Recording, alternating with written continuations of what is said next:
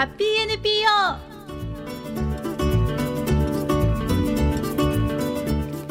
これからの30分間京都で活躍する NPO や市民グループからゲストをお招きし具体的な活動や思いを紹介していきます。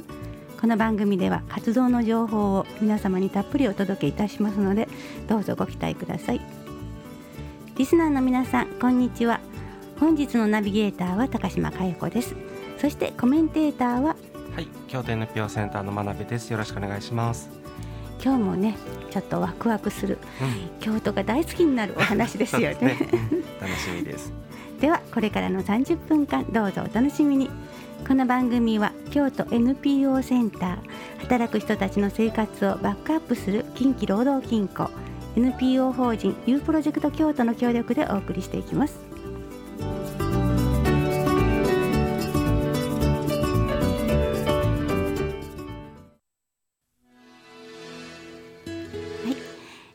日のゲストはユースカウンシル京都岡田正明さん河野舞さんです。よろしくお願いします、よろしくお願いします。願いします。えー本日のテーマは中京区の魅力発信。中京区街歩きすごろく。どんなお話なのか。これ真鍋さんがゲストセレクトですが、はい、そうです。今週もですね、えっと昨年の12月に実施していた輝く学生応援アワードに、えーエントリーしていただいている、えー特別賞を受賞された団体さんで、はい、それでオファーをさせていただきました。はい、ユースカウンシル京都さんですよね。はい、ちらっとどんな 岡田さん。岡田さんからはい、はいお願いしますはい、えーユースカウンシル京都というのをですね2019年の5月1日に設立した団体になっておりまして、まあ、京都にゆかりのある人物たち全ての皆様の暮らしが良くなるような活動ができたらいいよねっていうようなものをスローガンに掲げて活動させていただいておりましてえっ、と京都市ユースサービス協会さんの一事業として活動させていただいております。なるほどなんかこうね、えー、爽やかな感じが が分かりました。結構ドキドキしてるのであ いっぱいいっぱいかもしれないです。はい、そうですか？はい。なんか爽やかさとうん。信頼感が 溢れております。でそのユースカウンシル京都さんが、えーなんとこう先ほどねご紹介した中京区の魅力発信、えーえー中京区街歩きすごろく作られたということなんですけれどもこのお話をね今日はたっぷり伺いたいと思いますが、えーまずそのユースカウンシル京都に、えー、と岡田さんはいつぐらいから関わっていらっしゃるんですか？そうですね。私は実はこのユースカウンシル京都が設立する1年ほど前から設立準備会っていうものがあの指導しておりましてでそちらの案内をですねたまたま偶然その自分が利用していた青少年活動センターで聞く機会がありましてその流れで参加させていただいたことになってますね。はい、はい。えっ、とおあの河野舞さんは？はい、えー私は大学3回生の時にこうコロナ禍だったので大学も行く機会がなくてでアルバイト先と家との行ったり来たりっていう生活をしてましてでなんかしたいなっていうのがあったので昔からずっとしてたボランティア団体をこうネットで検索してたらたまたまヒットしてでやりたいことと似たような感じだったので入ってみようかなというので入りました。確かにねちょうどなんかこうこのしばらくは大学生の皆さんね、うんコロナ禍の中でえ活動も狭まれたりとかいろんなことがねあったかもしれないんですけれどもこのユースカウンシルの京都のあ活動にピタッとそうですね。ピッとはまられたということでね、よかったですよね。でここは主にはどういうことをされているところがその、えー、街歩きマップはどこしといて えーとどういうふうなことを中心にされていらっしゃるんですか？最近ではそうですね。他にもユースカウンシルとかあの若者議会って直訳するとなるのでその若者議会さんっていうのが他都市あの他団体見たらそういうのがおられますのでそういう方たちと交流させていただいたりであったりとか、まあ、他にも本当に京都市内の学生さんたちがやりたいことを実現していくっていうような活動をしていってる感じですね。本当にいろんないろいろな声が上がってるので最近本当に多種多様な活動が生まれてきてるなと私個人は思っております。メンバーはどういう方々がいらっしゃるんですか？えーっと京都市内在住の一応中学生から、まあ、30歳ぐらいまでの大人の方までを一応募集対象とさせていただいてるんですけども主にその大学生大学院生が主になっててで高校生も何人か入っていただいててでその中に社会人の方も何人かおられるっていう感じになっておりますね。なんか京都ならではのなんか面白みがありますよねきっと。そんな感じがしてきましたでは、えー皆さんに散々振りながら 伺って あのねえっ、と中京区街歩きすごろくこれはどういうものなんでしょうか？そうですね。あのー本当に用意しようと思ったら A41 枚で用意できるものになるんですけどもその中に、まあ、本当にすごろくのようにマス目がございまして、まあ、その中が実は京都市の中京区を模した地図になってるんですよね。でそこですごろくで遊ぶことができるっていうそのボードゲームとして扱う扱っていただく一面と本当にその京都市中京区の地図になるべくあの正確に位置つけたのであの京都市中京区の地図としても扱っていただけるようにあの作りました。なので結構本当に作った時メンバーも若かったので本当に今でも自信の一作にはなってますね、うん。はい、はい。これはえっ、とどういう思いから始まったんですか？作られたんですか？そうですね。こちらを作ろうってなった経緯がですねちょうど本当に先ほどから話に上がっているコロナ禍ですね、うん。コロナ禍に入った時だったので、まあ、外に出て活動することもできないし、まあ、京都に来られる観光客の皆様も、まあ、京都に来ていただくことができないような状態だったわけですね。その中であの、まあ、自宅にいながらその遊ぶことができてでなおかつ京都を身近に感じることができて、なんかそういった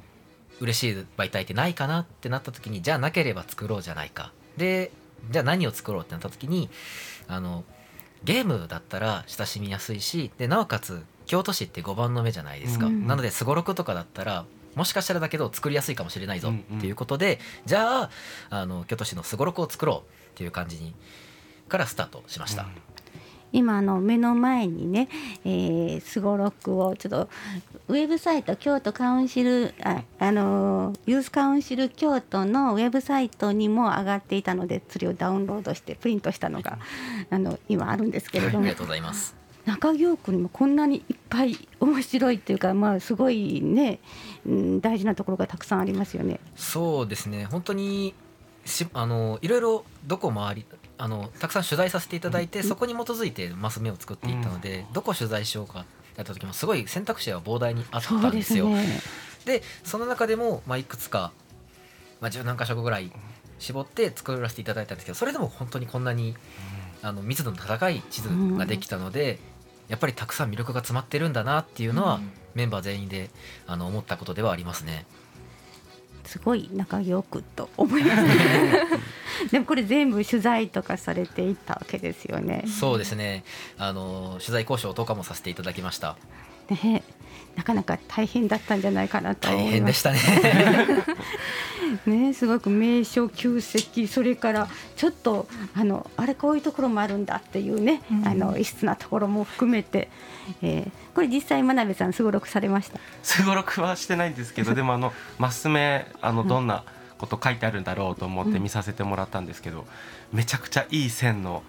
こういいいいところいい具合のあのみんながちょここは知らないな。でもマニアックすぎないなっていうあのラインの、えーことが書いてあってめちゃくちゃおもなんか大学生おすごいなと思いながら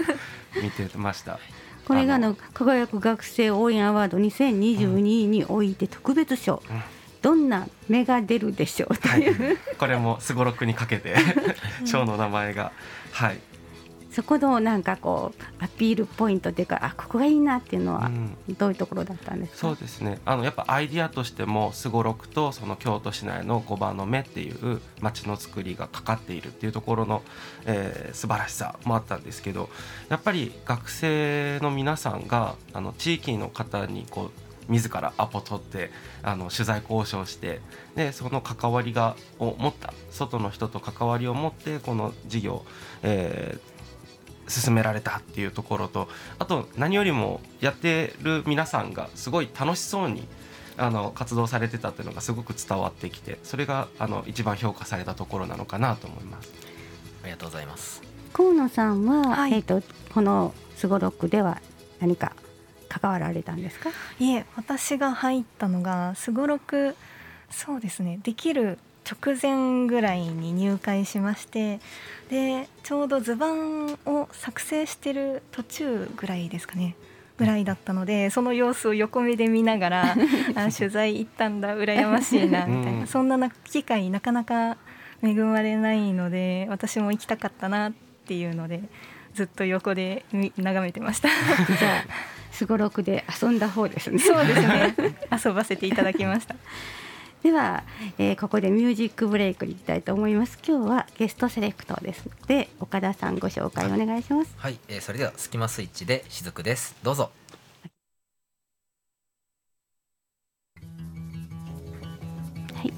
えー本日のゲストはユースカウンシル京都岡田正明さん。河野舞さんです。よろしくお願いします。よろしくお願いします。よろしくお願いします前半は皆様が作られた中京区魅力発信中京区街歩きすごろく についてあのお話を伺ったんですけどその時作られたメンバーの方は何ぐらいいらっしゃったんですか？そうですね、えー、大体78人やったと思うんですけどもその全員が学生だったんですね、うん。大学生が半分ぐらいで残りの半分が高校生っていうような感じでさせていただいてたのでやっぱり学生のならではのアイデアとかもたくさん出てきたと思うんですけどやっぱり分かること分からないことたくさんあったのでやっぱりたくさんの大人の方には助けていただきましたね。はい。あのマダムさんここを知りたいということがありましたら皆さんに。そうですよね。いやまず高校生と大学生が一緒のプロジェクトで一緒に活動するっていうのがまず珍しいなと思って、うん。うん、でっていうのとあと高校生大学生がやっぱりその大人と交渉するというかその取材のこう その交渉まで行くっていうのもなかなかハードル高いよなと思ってそこをどう乗り越えたのかなっていうのを聞きたいです。はい、ありがとうございます。えっと取材交渉等はやっぱり大学生が蘇生してさせていただいてたんですけどもやっぱりそれでわからないことが多かったのであのあの中央青少年活動センターで、あのミーティングとかよくさせていただくのでそこの職員さんとかにあの相談に乗っていただいてあのメールであったりとかファックスの送り方であったりとか、あとはまああのお手紙を出させて出せていただいたりとかっていうことのあのまず礼儀作法からす何から何まで本当に教えていただいて、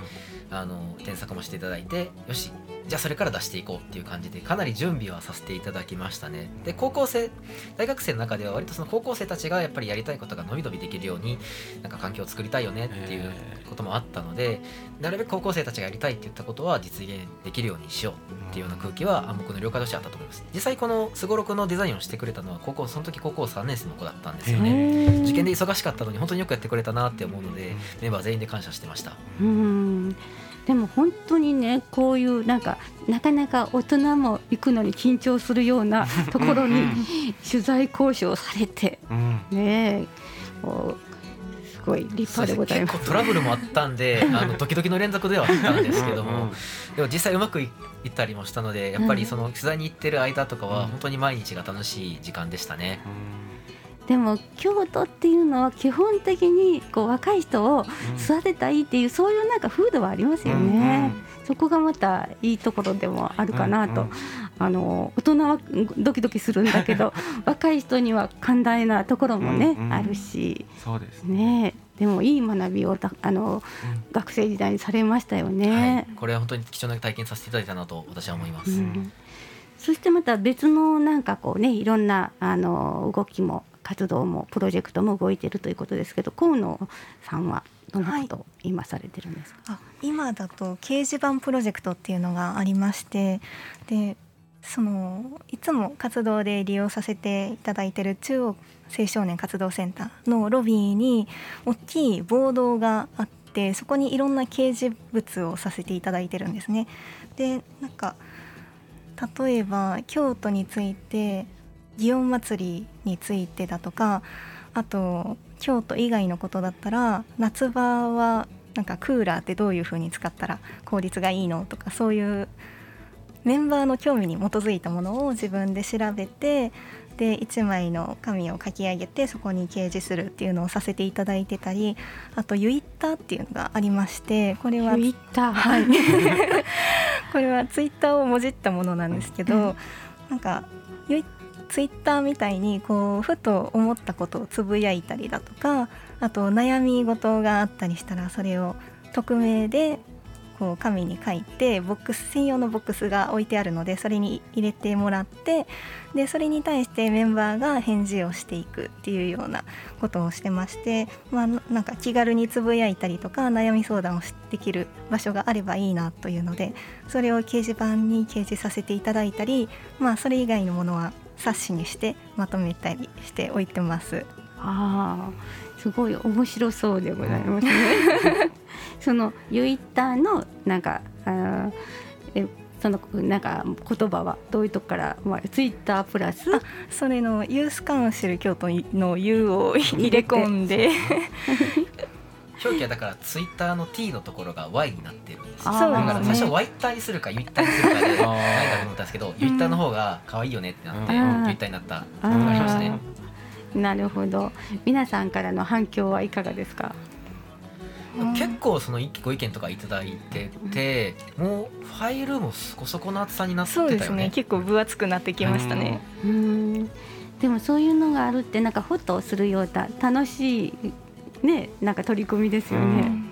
えー。そういういろんななんか思うおこれをやりたいなっていうのはどういうふうにして決まっていくんですか？えー。ど もうとりあえずみんなで意見を出してこういうのしたいこういうのしたいっていうのを出し切っていってでそれに賛同していった人たちでプロジェクトが固まるっていう感じですかね。そうですね。なんか最初はやっぱり人数が少なかった時はその全体で一つの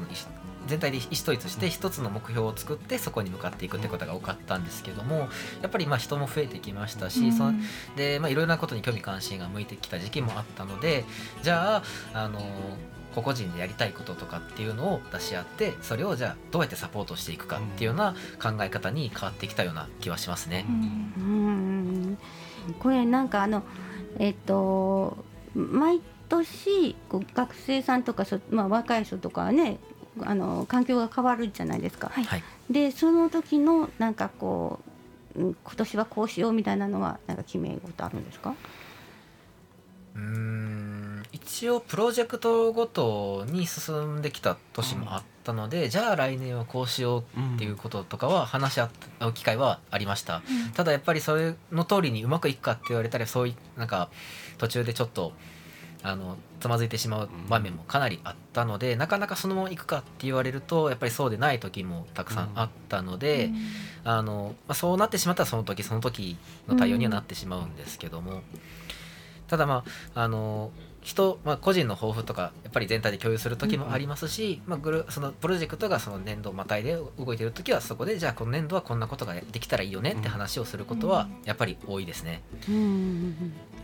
でもなんかそのね、えー、と河野さんとかもちょうどコロナで大変だった時になんかちょっと寂しいなという,、そうですねもうもう少しなんか活動の仲間が欲しいなっていう時に出会ったということなんで、そうですね。そういう人たちの思いを受け止める場所でもある。そうですねやっぱり自分弟がいるんですけど弟はそのユースカウンシル拠点に入ってないんですけどもやっぱり弟もそのコロナ禍にちょうど大学に入学したせ学生だったのでやっぱり家で結構そのどうしようどうしようってやってるところを見てたのでやっぱりそういった人たちをちょっとでもその受け止められる団体になってたら私はすごくいいなって思うところはありますね。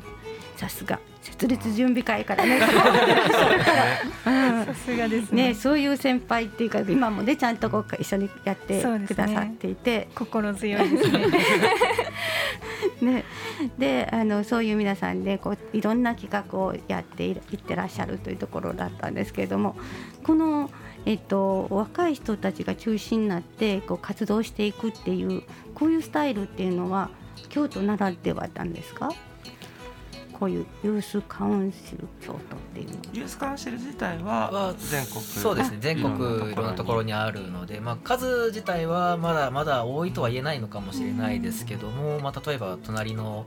兵庫県うん。では尼崎にユースカウンシルがあったりしますし、あの地方自治体でその若者議会っていうのを持っておられるところもあったりするので、まあ、京都だけっていうわけではないとは思うんですけども、でもやっぱり最近増えて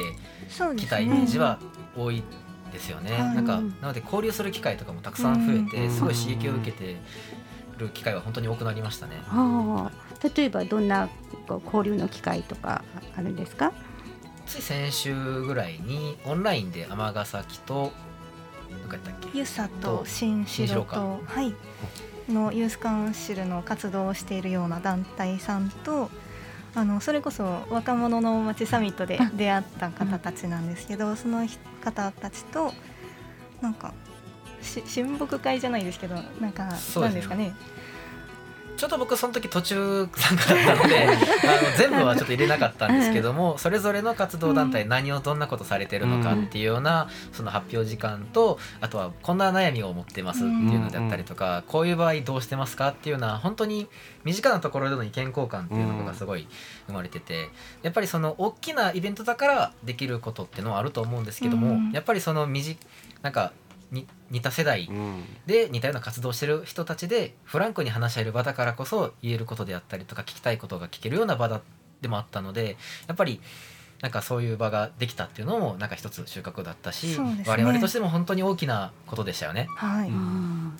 で若者の街サミット、ね、そこに参加されて いろんな収穫もあったということなんですけどもこれからもここになんか活動で、えーやっていきたいこととかあのリスナーの皆さんにお伝えされたいこととかありましたら。そうですね。私はまあ最初はあの京都市っていうよりはどちらかというと本に関わる仕事あの活動を何かしてできたらいいよね、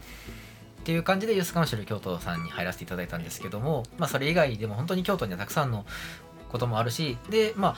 本当に本屋さんもやっぱり多いので自分めちゃくちゃ個人的な要望になるんですけども最初はまあ自分がやりたいなって思ったこともできるようにななれたらいいなと思いますし、さっき言ったようにいろいろな後輩たちも入ってきてますのでそういった子たちの活動がしっかりサポートできるようにこれからも私は続けていきたいなとは思いますね。河野舞さんからはいかがですか？そうですね私は今までなんか誰かがこう立ち上げたプロジェクトに賛同して参加するっていうのが多かったんですけどあの自分で一からプロジェクトを立てたりしてみたいなっていうのは一つありますね。ああ、それはなんか今ここに温めて いやでもやっぱりいろいろ問題がありそうでちょっとこ怖いですよね。あのちょっと先輩に相談しそうながらなんですよ。アドバイスもらいながら、お願いします。大丈夫です。誰かが何とかしてくれるんで。相談乗ってくれる先輩たくさんいますよね。ね そしてその横には真鍋さん。うん、なんったことがあれば、真鍋さん今日のお話伺っていかがです、うん、なんか、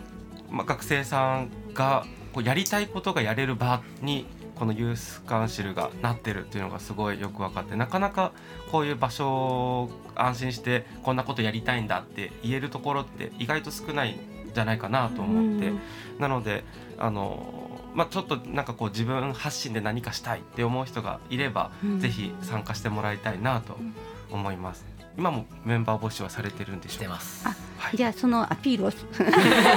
どこからどうあのね、えー応募するというかそういうことがありましたらば。そうですね、ツイッターとインスタグラムをユースカウンシル京都させていただいてますので、はい。そちらの方にダイレクトメッセージをいただくか、はい。あとアクティボっていうそのボランティアとかをよく載せてるその求人サイトではないんですけども、うん。そういったあの募集サイトとかにも載せていただいておりますし、はい。あの一応母体団体が先ほどお話しさせていただいたように京都市ユースサービス協会さんになってるので、そちらの方から来ていただくっていうようなルートがあるかなと私は思ってるので、ぜひね興味ある方はそちらちょっとポチっていただいて 見ていただけたらなと私は思いますね。はい、ではリスナーの皆さんぜひね、えー検索していただきたいなと思います本日のゲストはユースカウンシル京都岡田正明さん河野舞さんでしたありがとうございましたありがとうございました。コメンテーターは？はい、京都 NPO センターの真鍋拓司でした。ではまた来週お目におみ ではまた次回よろしくお願いいたしますこの番組は京都 NPO センター働く人たちの生活をバックアップする近畿労働金庫 NPO 法人 U プロジェクト京都の協力でお送りいたしました。